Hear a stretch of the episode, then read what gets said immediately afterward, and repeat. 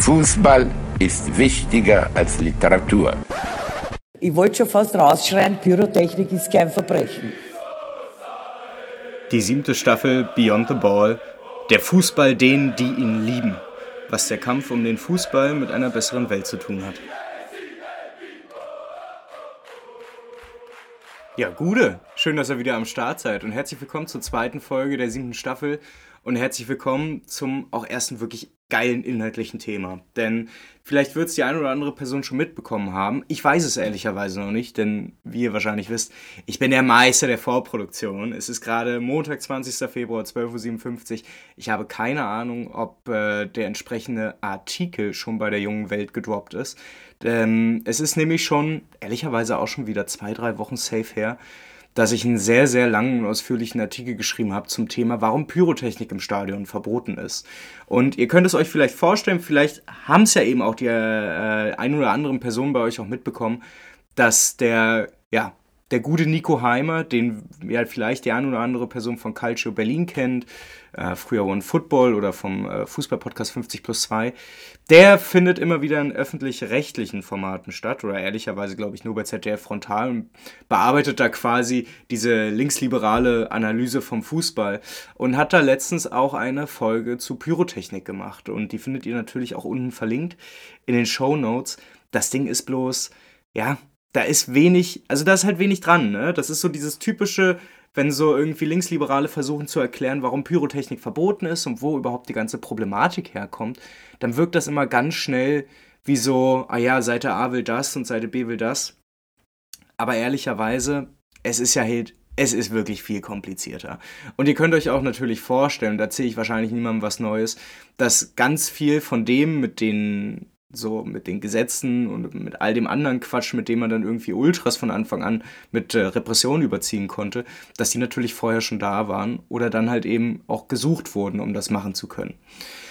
Aber fangen wir mal ganz von vorne an und mit ganz von vorne meine ich, wisst ihr noch, in einem nicht ganz so unbekannten Land und auch vor gar nicht allzu langer Zeit, ja, da war eine Gruppe sehr bekannt und von der sprach auch alles weit und breit. Aber wisst ihr, wo die nicht waren?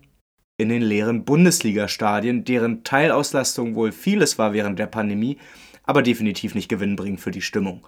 Und nach etlichem Hin und Her und einigen, ja muss man auch sagen, sehr unterschiedlichen Versuchen, je nach Szene, auch die Stadien auch wieder voll zu bekommen, kam dann vor, ja, lass, lass es uns elf Monate her sein, dass da dann irgendwann so gut wie alle bundesweit, ja, über 50.000 aktiven Fans, aka Ultras, dann wieder zurückgekommen sind und tatsächlich auch wieder ihr Stell dich eingegeben haben. Und wir haben uns, glaube ich, nicht alle einfach nur gefreut, weil die Stimmung da war, sondern die Fanszenen sind auch nicht irgendwie wieder zurückgekommen. Also ich glaube, jede Fanszene hatte einmal sich selbst begrüßt, die Fans und ihre Mannschaft und dabei halt ordentlich pyrotechnische Erzeugnisse abgefackelt. Dazu kamen ja dann auch noch einige Jubiläen von Ultragruppierungen, also jetzt hier oh, ne, unvollständig, aber Ultra St. Pauli hatte 20 Jahre. Ich glaube, die Schickeria hatte jetzt auch. Wule Syndikat bei Union hatte. Ich glaube, in Karlsruhe gab es was. So gefühlt überall stehen große Jubiläen an, äh, auch in Freiburg, darüber hinaus, ne? Unvollständig, ihr wisst es. Aber ausgerechnet in dieser Pandemiezeit waren halt wirklich viele Gruppenjubiläen. Die müssen natürlich auch nachgeholt werden. Und da hat man dann eben viel, viel, viel zum Nachfeiern. Und tja, da muss man dann halt eben auch ehrlich sagen, dieses fußballerische Ende der Pandemiebeschränkung, da hat sich dann damit so eine Plattform im Profifußball vor allen Dingen so geboten, die wahrscheinlich auch überall sehr stark genutzt und interessanterweise das erste Mal wahrscheinlich noch intensiver abgefilmt wurde. Weil die ersten Monate der erneuten Vollauslastung vor nicht mal einem Jahr, die haben wir ja alle gut im Kopf. Bengalos, Farbtöpfe, Blinker. So, und das alles ist ja nicht mehr nur für aktive Fans und für solche, die da sehr nah dran sind, interessant, sondern mittlerweile erlebt man das ja, dass viele Normalo-Fans da daraus auch ein absolutes Highlight machen. Guckt euch einfach nur mal an, so außerhalb der Kurve, wie viele Handys da hochgehen, wenn mal wieder was gezündet wird. Das ist absurd. Platzstürme kamen auch noch dazu, das soll nicht ganz unerwähnt bleiben, auch wenn das für heute nicht so ein richtiges Thema ist, denn uns interessiert ja eigentlich nur an diesem Punkt, wo wir jetzt auch irgendwo noch sind, wie haben denn die Vereinsoberen, wie haben denn die Verbände, wie hat denn auch der Staat, die Politik darauf reagiert? Naja, ehrlicherweise, die waren, glaube ich, erstmal zunächst sehr arg beeindruckt, wie viele Menschen mittlerweile für das Abbrennen von pyrotechnischen Erzeugnissen ja, gewonnen werden konnten. Ne? Denn es war auf einmal nicht so, dass ja, 80 Prozent das irgendwie auch verurteilt haben und selbst Fußballkommentatoren sagen das nur noch sehr, sehr pflichtbewusst auf, dass da diese Idioten in der Kurve sind, die das abzünden. Aber wenn wir ehrlich sind, finden wir das doch alles ganz geil. Und dann stellt sich die Frage, was haben denn dazu die Funktionäre, was haben dazu die Verbände und was haben vor allen Dingen die Politik dazu gesagt? Ist das überhaupt legal? Naja, um diese Frage soll es heute eigentlich gar nicht gehen. Denn ob es legal ist oder nicht, das interessiert erstmal nicht, wenn es vor allen Dingen erstmal darum gehen soll, dass wir hier seit zwölf Monaten wieder eine sehr positive Grundstimmung haben, sodass tatsächlich auch mal Bewegung in das Thema Pyrotechnik gekommen ist. Und da hat selbst dieses Hetzblatt mit den vier Buchstaben getitelt, kippt das Pyroverbot in der Bundesliga. Naja, also ich meine, Bewegung kam ja, aber getan hat sich dann ehrlicherweise auch nicht viel. Und ich meine, wenn man die Frage nochmal wirklich so populistisch wiederholen möchte, kippt das Pyroverbot in der Bundesliga? Nein.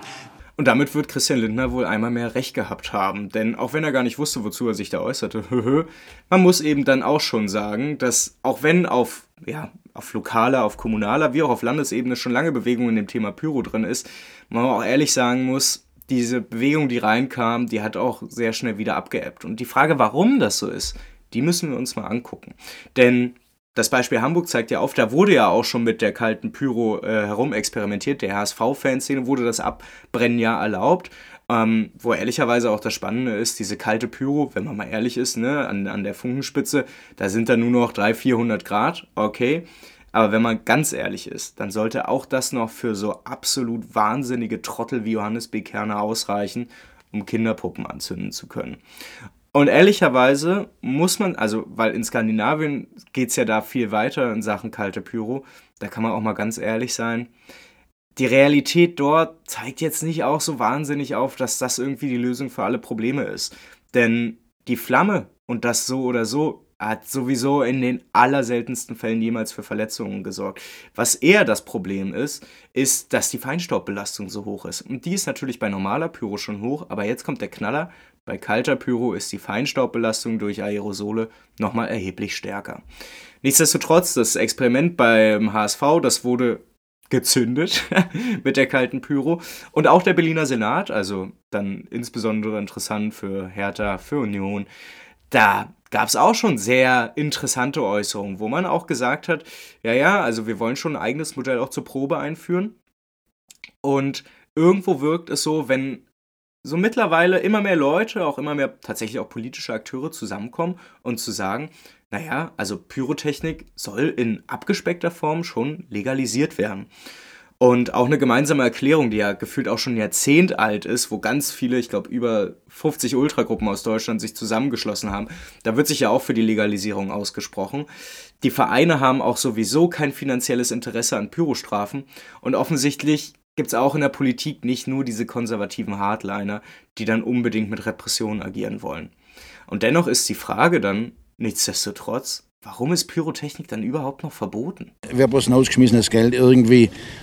Ja, so wirkt ja die Kriminalisierung von Pyrotechnik aktuell. Also da wird dann sehr, sehr viel Geld für irgendeinen Schwachsinn rausgeschmissen, weil DFB, DFL das so wollen. Und nichtsdestotrotz muss man feststellen, ehrlicherweise die Zeiten der öffentlichen Diffamierung von Ultras, die ist in dieser Hinsicht, was Pyrotechnik angeht, wohl beendet. Man hat dann gemacht das Bett gefunden. Ne? Also ich meine, wo vor zehn Jahren Kinderpuppen angezündet wurden, ließ sich ja auch bereits schon im, im Zuge dieser Anti-Hop-Proteste ganz kurz vor der Pandemie feststellen, dass dann auch einige Ultras in irgendwelchen Talkshows saßen und eine Plattform bekamen und da eine gewisse Repräsentation mittlerweile eingekehrt ist. Aber die Frage, die sich da eigentlich stellt, ist, wenn Pyrotechnik aktuell noch verboten ist und die einzigen Anstrengungen, die es dagegen gibt, eine Legalisierung von Pyrotechnik fordern, dann müssen wir uns ja erstmal fragen, was steckt denn überhaupt dahinter? Do you have any drugs with you? Und ja, exakt um diese Frage geht es eigentlich auch. Denn do you have any drugs with you? Da müssen wir natürlich um das andere Thema nicht, da können wir nicht drum rumkommen. Denn wenn wir von Legalisierung von Pyrotechnik reden, dann müssen wir uns natürlich auch ein anderes Projekt angucken, was auf politischer Ebene quasi gerade so diese Forderung nach Legalisierung gerade geht, um sich eben anzugucken, wo sind denn die grundsätzlichen Fallstricke dahinter. Und natürlich reden wir über die Legalisierung von Cannabiskonsum. Dahinter steckt ja der politische Versuch, so einen rechtlichen Rahmen dafür zu schaffen, der dann die zu erlaubende Tätigkeit in einer eingeschränkten Form nicht nur straffrei macht, sondern tatsächlich vollständig legalisiert. Das geht, also es ist ganz eindeutig, egal ob es jetzt um Cannabis geht, ob es um Drogenkonsum generell geht oder ob es um Pyrotechnik geht. Hier geht es grundsätzlich nicht um eine reine Entkriminalisierung, die übrigens auch in beiden Fällen, egal ob Pyrotechnik oder Drogenkonsum, viel einfacher umzusetzen wäre. Dann hätte man nämlich auch auf einen Schlag dafür gesorgt, dass Menschen die solchen Schabernack machen, nicht der polizeilichen Willkür ausgesetzt sind, dass sie keine rechtlichen Konsequenzen zu fürchten haben.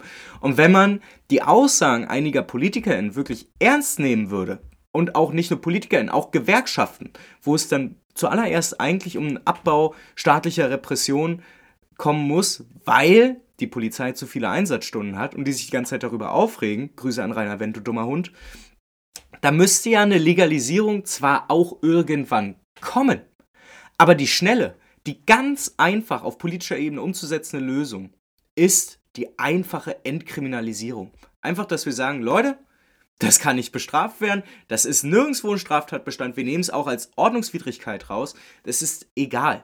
Und die Frage ist ja, warum nicht?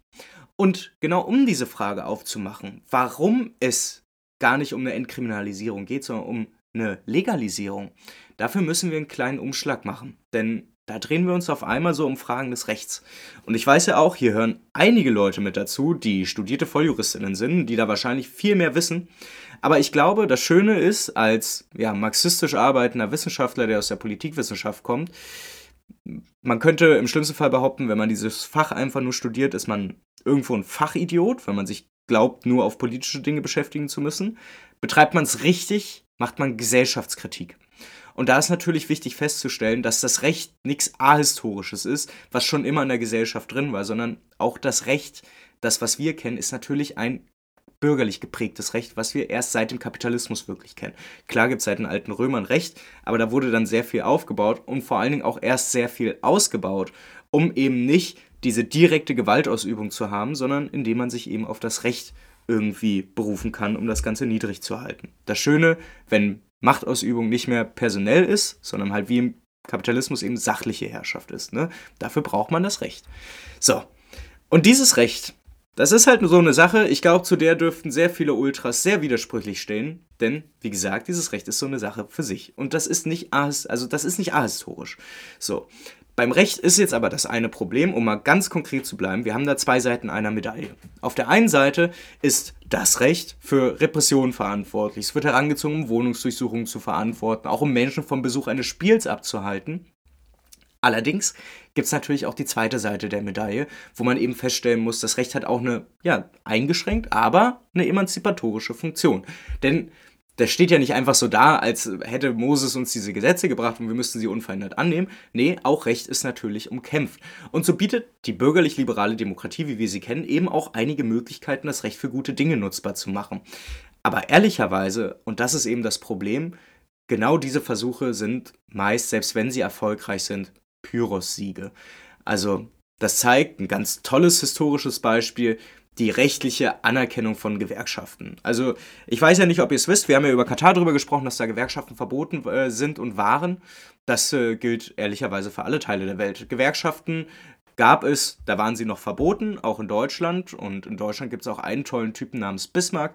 Dieser dumme Wichser hat sehr, sehr viel dafür getan, äh, ArbeiterInnen zu kriminalisieren, all das eben zu verbieten. Und da gab es nicht nur Kämpfe gegen die SPD, die ja damals noch eine vermeintlich sozialistische Arbeiterpartei war, sondern es gab eben auch vor allen Dingen ganz viele Kämpfe gegen Gewerkschaften, weil Gewerkschaften genau da ansetzen, wo der Kapitalist eben seine Profite rauszieht.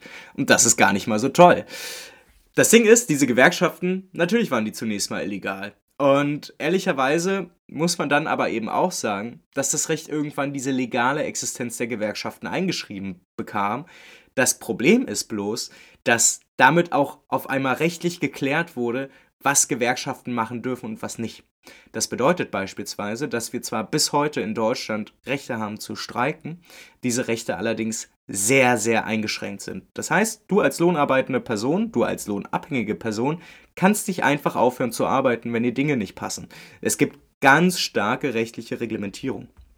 Und wer glaubt, dass das kein Problem wäre und gut wäre, dem lass eins gesagt sein, dieses Streikrecht mit Einschränkung ist eines der größten rechtlichen Verbrechen, unter denen alle lohnabhängigen Menschen bis heute leiden. Mal ein kleines Beispiel. In Deutschland sind Solidaritätsstreik verboten. Großartig, oder? Das heißt, ein Generalstreik ist gar nicht möglich. All das, was Leute immer so hoffen, wie man den Kapitalismus friedlich überwinden könnte, indem man sagt, man entzieht ihm das, womit diese ganze Räderscheiße anfängt, nämlich menschliche Arbeitskraft, das ist rechtlich verboten. Da kommen dann Bullen und können dich zur Arbeit prügeln, wenn du möchtest. Und wenn ihr gerade erlebt, was die Post macht, indem sie eben sagen, ja Leute, ihr kriegt keine 15% Gehaltserhöhung und ihr macht ja auch keine Streiks, weil dann machen wir Outsourcing, was ja komplett das widerlichste ist, was überhaupt irgendwie gemacht werden kann. Wo ehrlicherweise jeder Mensch, der diese Schlagzeile liest, mit aus dem Kotzen nicht mehr herauskommen sollte und diese Menschen, die dafür verantwortlich sind, auch selber bekämpfen sollte. Es ist für andere Leute, die nicht bei der Post arbeiten, nicht möglich, einfach so in Solidaritätsstreik zu gehen. Und das ist nur der Beginn des ganzen Problems. Die Perspektive Generalstreik zur Veränderung der gesellschaftlichen Produktionsverhältnisse ist kriminalisiert und sie ist illegalisiert. Und das ist eine ziemlich beschissene Sache. Für eine solch schwierige Entwicklung, die nicht einfach gut oder schlecht ist, ist dann aber eben auch der Begriff des Widerspruchs erfunden worden. Ne? So, das Ding ist, das Problem des uns bekannten und unser Leben ordnenden Rechts, das ist ja seit über 100, 200 Jahren kritisiert und umkämpft. Und ehrlicherweise lässt ja ein materialistischer Blick auf das Recht nur eine Prämisse zu. Und zwar schreibt Andreas Fisan, marxistischer Vorjurist dazu, das bürgerliche Recht ist der Form nach abstrakt, allgemeiner Rechtssatz. Es ist der Form nach gleiches Recht für den Bürger wie den Arbeiter. Es ist formal gleiches Recht, aber eben deshalb oft Klassenrecht, weil es die material unterschiedlichen Bedingungen ignoriert. Ja, und für unsere heutige Zeit rückt Andreas Fisan damit die Absicherung des Privateigentums in den Vordergrund. Nur ist aber das materielle Problem daran, dass dieses Privateigentum ja eben in seiner Logik nicht gleich verteilt sein kann, was ja der Name sagt, weil der Kapitalismus ja den gesellschaftlich produzierten Mehrwert eben nur in die Taschen der Kapitalisten verursacht. So. Und da ist halt das Problem, wenn für 50% der in Deutschland lebenden Personen das wertvollste Privateigentum das eigene Autos ist, naja, ist halt so ein Problem, ne? Autos werden dann nicht so gerne geschützt. Aber wir alle haben ja die Bilder aus Lützerath noch vor dem inneren Auge, wo der Staatsapparat Polizei mal wieder beweisen konnte, auf welcher Seite er naturgemäß steht, wenn es um die Sicherung des wahren Privateigentums geht. Denn da geht es nicht um euer verschissenes Auto nebenan und im schlimmsten Fall nicht mal um eure kleine Doppelhaushälfte irgendwo. Das Privateigentum ist das Privateigentum der Kapitalisten, der großen Unternehmen und das wird dann staatlich auch abgesichert. Und das ursächliche Problem liegt dabei halt dann eben doch irgendwo auch in dem Verständnis von Recht. Denn wir alle haben ja in der Schule, in der Ausbildung, auch im Studium irgendwo gelernt, das Recht, ja, das war schon immer da. Und ja, es ist einfach, man braucht das Recht, ne? Also so, ne, die Produktionsverhältnisse auch im Kapitalismus, die sorgen ja auch dafür, dass Waren untereinander getauscht werden. Naja, und um das zu gewährleisten, braucht es dann halt eben auch Recht. Und wenn das Recht nicht reicht, dann hat man noch im Optimalfall ein Gewaltmonopol und damit herzlich willkommen im bürgerlichen Staat. Das ist der wahre Ursprung des bürgerlichen Rechts und der hat sehr wenig damit zu tun, was wir gelernt haben. Und so wundert es dann auch irgendwie nicht ganz so der dolle dann, dass die Festschreibung und die Erhaltung der privaten Eigentumsverhältnisse des Kapitalismus ganz tief im Recht verankert sind. Denn wo Eigentum ungleich verteilt ist wie im Kapitalismus, haben wir es dann folglich tatsächlich mit einem Klassencharakter des Rechts zu tun. So, das ist da, da kommt man nicht drum rum. Das heißt aber auch, dass die bürgerliche Rechtsentwicklung nicht offen ist, sondern dass die Erhaltung der kapitalistischen Verhältnisse in sie hineingeschrieben ist. Und jetzt ist das Problem, jede Form der Legalisierung muss dieses Fundament mitdenken. Und deshalb ist es übrigens nicht möglich, eine Cannabis-Legalisierung ohne den damit entstehenden Cannabismarkt zu verfolgen. Und das ist auch genau das Argument, weshalb sich ja so stark für eine Legalisierung von Cannabis stark gemacht wird und weshalb ja auch Befürworter dieser Legalisierung mit so peinlichen Argumenten ankommen wie, da würde der Staat mehr Geld verdienen. Ganz im Ernst, es juckt mich doch eigentlich nicht, oder? Lass mich das vielleicht so ausdrücken. Nö. So, damit wäre dann die Frage geklärt, warum Pyrotechnik in den Fußballstadien ja überhaupt legalisiert werden könnte. Denn und darüber haben wir ja noch gar nicht gesprochen, das Abfackeln in einem Stadion, auch wenn es nur eine Ordnungswidrigkeit ist, hat natürlich einen subversiven Charakter. Es geht auch darum, sich zu vermummen. Ne? Das sind ganz viele Dinge, die ehrlicherweise damit überwunden werden würden, wenn man es verrechtlicht. Auch Pyrotechnik würde dann nicht nur zum marktkonformen Fußball dazugehören, sondern würde ganz konkret zur marktkonformen Stimmung beitragen. Und wie das irgendwann in Zukunft aussehen könnte, wenn man diesen Weg der Legalisierung von Pyrotechnik weitergeht, das zeigen uns ja geile Finals von europäischen Clubwettbewerben und darüber hinaus. Ne? Alles ganz toll. Das Problem ist, das erklärt uns zwar jetzt so die Zukunft und was passieren könnte, aber es erklärt ja nicht so die Vergangenheit, die bei aller Liebe ja ehrlicherweise auch nicht von rechtlichen Kompromissen, aller wir legalisieren euch das und dafür schränken, schränken wir das ein, irgendwie besteht, sondern diese Vergangenheit ist ja durch konkrete Herrschaftsausübung, durch Stadionverbote, durch Verurteilung, durch Bußgelder geprägt. Und jetzt kommt die Frage, woher kommt das und was steckt denn eigentlich hinter diesem langjährigen Verbot und der Kriminalisierung des Abbrennens von Pyro? Naja, grundsätzlich könnte euch der Einsatz von Pyrotechnik ja als Ordnungswidrigkeit ausgelegt werden. Das ist es ja. Und falls ihr dann beim Zünden, was ich glaube auch noch nie erlebt habe, auf jeden Fall auch nicht persönlich, falls euch mal beim Zünden solche martialische Fantasien aller Johannes B. Kerner an den Tag irgendwie durchkommen, dann könnte eventuell noch neben der Ordnungswidrigkeit gefährliche Körperverletzung euch zur Last gelegt werden. Das ist gar nicht mal so uninteressant, weil sobald wir über gefährliche Körperverletzungen reden, reden wir auch immer über verschissene Straftatbestände. So, das ist schon immer sehr eklig. Aber Spannender ist ja vielmehr die konkrete Infrastruktur, die dafür sorgt, dass sie überhaupt eine Strafe bekommt. Denn die Polizei ist ja als repressiver Staatsapparat im Zweifel auch für die Ordnung im Stadion zuständig, auch wenn das nicht immer so gerne kommuniziert wird. Aber ne, wir wissen ja alle, geht es im Stadion hoch hin, hin und her, sind, stehen da irgendwann nicht nur Ordner rum. So. Und das Problem ist, die Polizei nutzt das Fußballstadion ja auch seit jeher, um die eigene Relevanz herbeizureden. Also es hat ja ein bisschen was von der aktuellen Bundeswehrdebatte, wenn sich Rainer Wendt und ganz andere Polizeigewerkschaftler irgendwie mal wieder in den bürgerlichen Medien beschweren, es gebe zu wenig Personal, sie haben zu wenig Kampfmaterial, deshalb gibt es jetzt auch Taser überall und es gibt zu wenige Einschränkungen der Individualrechte, bla bla bla. Das ist ja das Ding. Bei der Bundeswehr redet man ja seit zehn Jahren eine Karnevalstruppe daher die sie ja nicht ist, sondern es ist eine der krassesten Armeen, die es weltweit gibt. Und wir tun so, als wäre es eine Karnevalstruppe. Was passiert? Es gibt sich auf einmal ein gesellschaftliches Klima, wo so ein 100 Milliarden Euro Paket auf einmal nicht so ein Riesenproblem hat, wo niemand ein wirkliches Problem damit hat, dass wir uns in einem Zeitalter der gesellschaftlichen Militarisierung bewegen. So, jetzt gucken wir uns das mal bei der Polizei an. Die Polizei braucht Überstunden. Die brauchen verletzte Bullen als Argumente, um sich zu erhalten und auszubauen. Und dafür sorgen dann eben die medialen Vertreter des Schlägertrupps. So, und da ist Fußball nicht einfach ein willkommenes Feld, damit gut bezahlte Hooligans sich als Bullen da auslassen können. Nö, der Staat hat insgesamt die Tendenz zur Selbsterhaltung, die sich dann in der Bekämpfung dieser gegenherrschaftlichen Gruppierungen zeigt. Und dann ist halt eben die Frage, warum werden Ultras denn überhaupt so bekämpft? Und das ist die Frage. Das ist die Krux, um zu verstehen, warum Pyrotechnik verboten ist. Warum werden Ultras so bekämpft? Naja, Ultragruppierungen werden überall bekämpft und das ist ehrlicherweise direkt mal als erstes eine Feststellung. Egal, ob sie eindeutig links sind und antifaschistisch oder eine offen staatskritische Gruppe sind oder ob sie vermeintlich eher sehr unpolitisch sind. Sie alle werden bekämpft und das nicht nur, weil sich die Polizei nach dem Ende des Hooliganismus nicht den Spaß am Fußball berauben wollte und den Repressionsapparat, den sie für den Fußball hatten, dann einfach nahtlos auf die Ultras überlegte. Nee, Ultras verkörpern in ihrer Existenz als Gruppen, als hetero, also das sind ja wirklich sehr krass viele verschiedene Gruppen, aber die vertreten alle, alle in ihrer Existenz automatisch durch ihre Ideale und Werte eine Alternative zum staatsförmigen Leben im stummen Zwang der kapitalistischen Verhältnisse durch Konkurrenz, Lohnarbeit und Repression. Das heißt, Ultras richten sich nicht nur immer gegen die Kommerzialisierung im Fußball, Sie richten sich gegen die kapitalistische Landnahme ihres Spiels. Sie richten sich dagegen, dass ihnen das Spiel weggenommen wurde.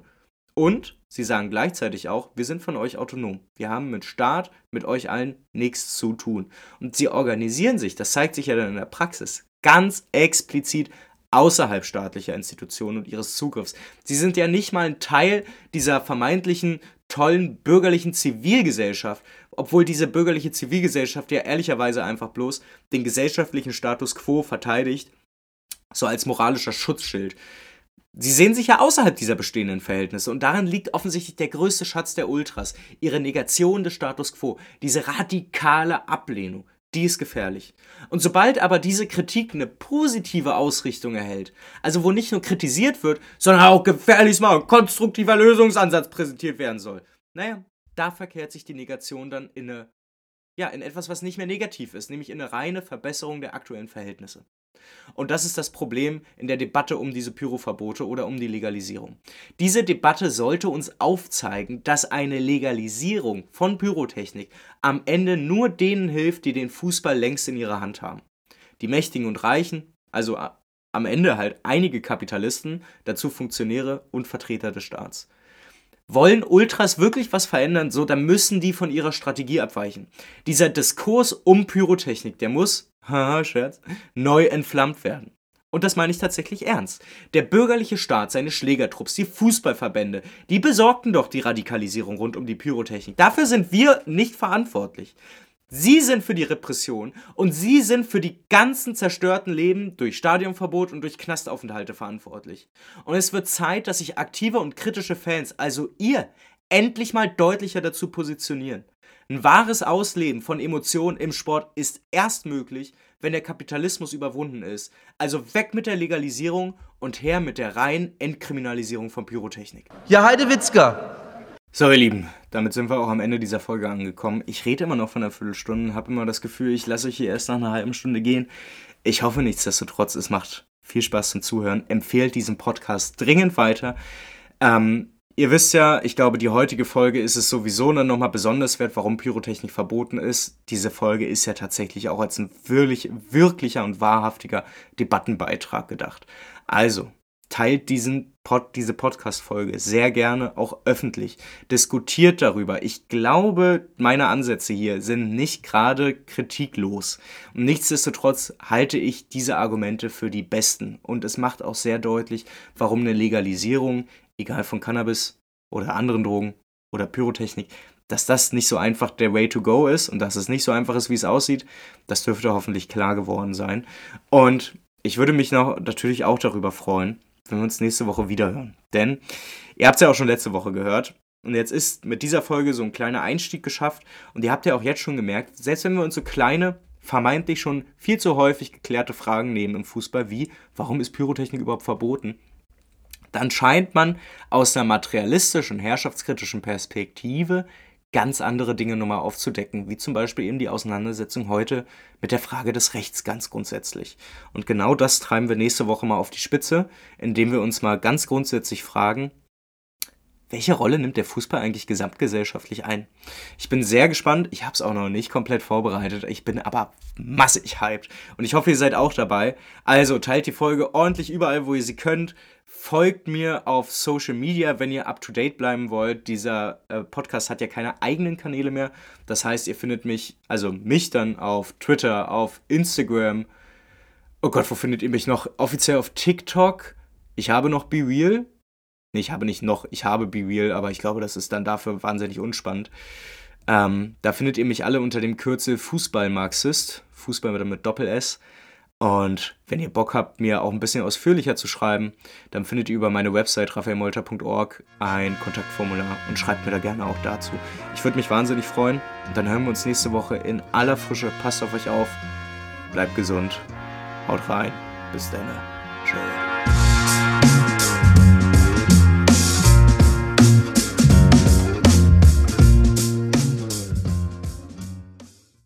Weg will ich!